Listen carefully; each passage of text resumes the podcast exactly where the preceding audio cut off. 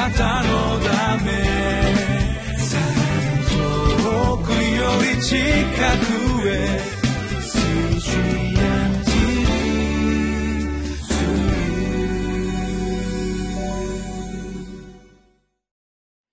皆さんこんにちは。リビングライフの時間になりました。私は京都市伏見区にあります向島福音住教会の牧師牧武と申します。今日は神の指示を仰がずエジプトに助けを求めた罪という題で皆さんとご一緒に御言葉を学ばせていただきたいと思います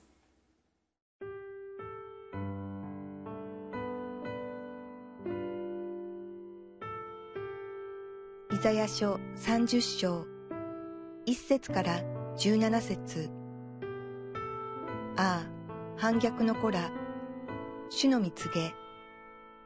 彼らは計りごとを巡らすが、私によらず、同盟を結ぶが、私の霊によらず、罪に罪を増し加えるばかりだ。彼らはエジプトに下っていこうとするが、私の指示を仰ごうとしない。パロの保護のもとに身を避け、エジプトの影に隠れようとする。しかし、パロの保護に頼ることは、あなた方の恥をもたらし、エジプトの影に身を隠すことは、侮辱をもたらす。その主張たちがツォアンにいても、その死者たちがハネスについても、彼らは皆自分たちの役に立たない民のため、恥ずかしめられる。その民は彼らの助けとならず役にも立たない。かえって恥となりそしりとなる。ネゲブの獣に対する宣告。苦難と苦悩の地を通り、目獅子やお獅子、マムシや飛びかける燃える蛇のいるところを通り、彼らはその財宝をロバの背に乗せ、宝物をラクダのコブに乗せて、役にも立たない民のところに運ぶ。そのエジプトの助けは虚しく移ろ。だから私はこれを何もしないラハブと呼んでいる。今言ってこれを彼らの前で板に書き、書物にこれを書き記し、後の日のためとせよ。世よ限りなく、彼らは反逆の民、嘘つきの子ら、主の教えを聞こうとしない子らだから、彼らは預言者に見るなと言い、先見者にはこう言う。私たちに正しいことを予言するな。私たちの気に入ることを語り、偽りの予言をせよ。道から離れ、小道からそれ、私たちの前からイスラエルの聖なる方を消せ。それゆえ、イスラエルの聖なる方はこうおせられる。あなた方は私の言うことをないがしろにし、虐げと悪巧みにより頼み、これに頼った。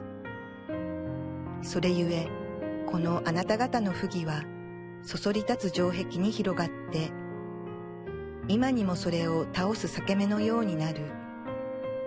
それは、にわかに急に破滅をもたらす。その破滅は、陶器師の壺が容赦なく打ち砕かれる時のような破滅。その破片で炉から火を集め、水ためから水を汲むほどのかけらさえ見出されない。神である主、イスラエルの聖なる方はこうおせられる。立ち返って静かにすればあなた方は救われ、落ち着いて信頼すればあなた方は力を得る。しかし、あなた方はこれを望まなかった。あなた方は言った。いや、私たちは馬に乗って逃げよう。それなら、あなた方は逃げてみよ。私たちは早馬に乗って、それなら、あなた方の追ってはなお早い。一人の脅しによって千人が逃げ、五人の脅しによってあなた方が逃げ、ついに山の頂の旗座を、丘の上の旗ぐらいしか残るまい。今日のイザヤ書30章の一節を見ていただきますと「ああ反逆の子ら」という言葉で始められています。反逆の子らというのは一体誰を表しているのでしょうか。これは南ユダの民を指しているということが文脈の中から分かってくると思います。大変厳しい言葉ではないでしょうか。なぜ神様はこのような厳しい言葉で南ユダの人々を非難されたんでしょうか。一体神様は何を指して反逆と言われたんでしょうか？それは2節を見ていただくとお分かりになりますが南ユダの人々がこのアッシリア帝国に攻め込まれ危機的な状況になっていく中で彼らは神様に助けを求めていくのではなくてエジプトという国に助けを求めていきました。私たちはここに一つのことを教えられてまいります。それは神様に頼っていくということのためには私たちの決断が必要だということであります。神様に頼ったらよいではないか。皆さんもそうやっておっしゃったことがあるかもしれません。いや私たちの頭のどこかにそうやって神様に頼ることの大切さというのは分かっていることだと思います。ところが私たちは口にするほど神様に頼っているだろうかということを考えさせられるのであります。神様に頼ったらよいということは分かりながらけれど実際の場面において神様に頼ることができないということは皆さんにはないでしょうか。私たちが神様に頼ろうと思う時に心の中に別の考え方が思い浮かんできてその思いに気持ちが引き寄せられてしまうということはないでしょうか。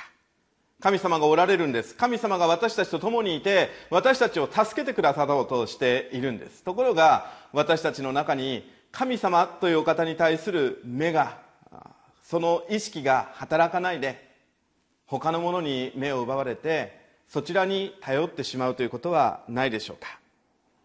神様というお方はご自分の愛する民のために最善のことをしてくださるお方です。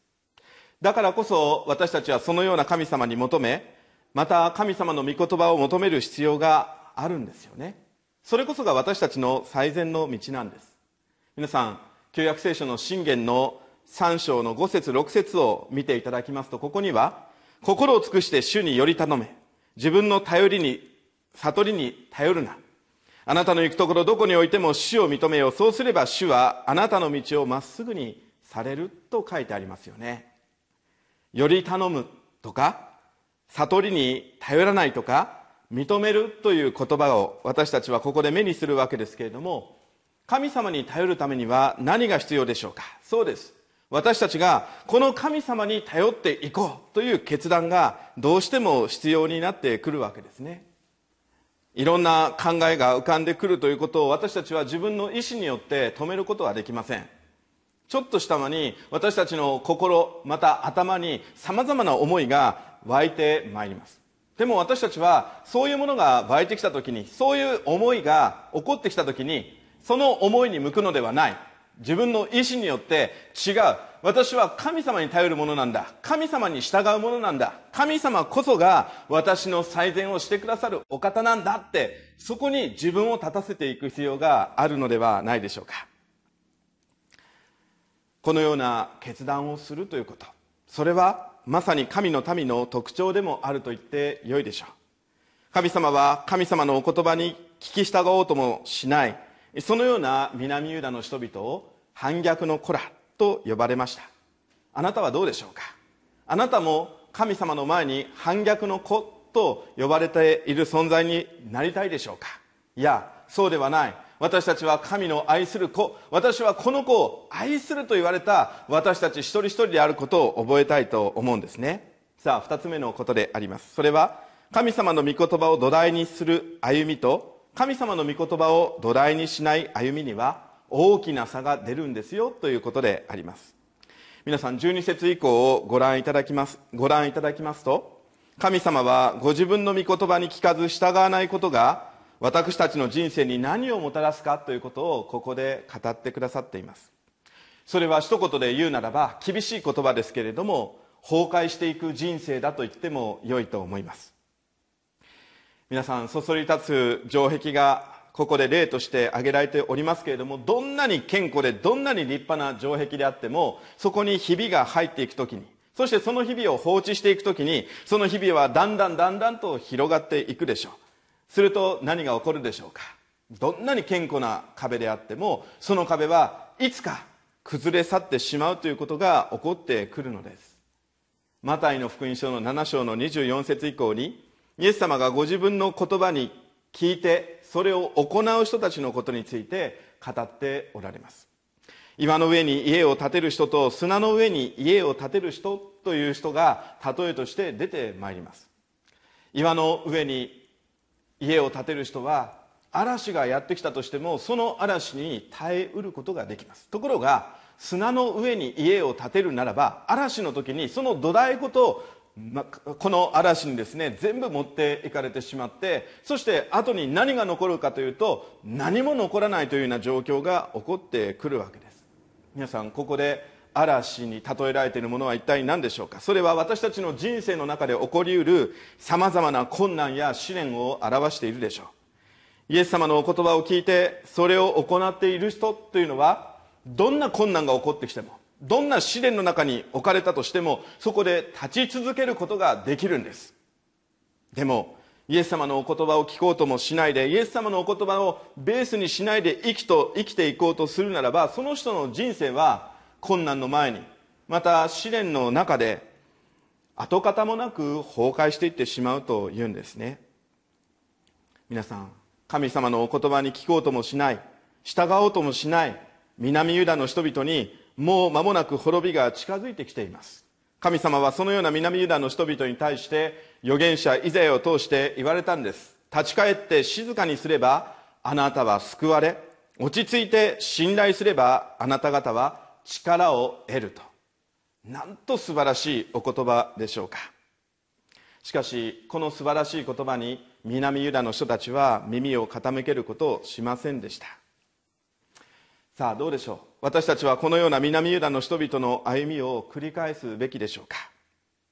私たちのうちに起こってくる経済的なことやまた健康のことに関する心配また人間関係に対する悩みなど主よ私たちに主が私たちに人生の嵐を見させてくださっていますが私たちはその中にあっても立ち続けていくものでありたい。神様のお言葉に従って神様のお言葉を握って進んでいくものでありたい。そんなふうに願わされるのであります。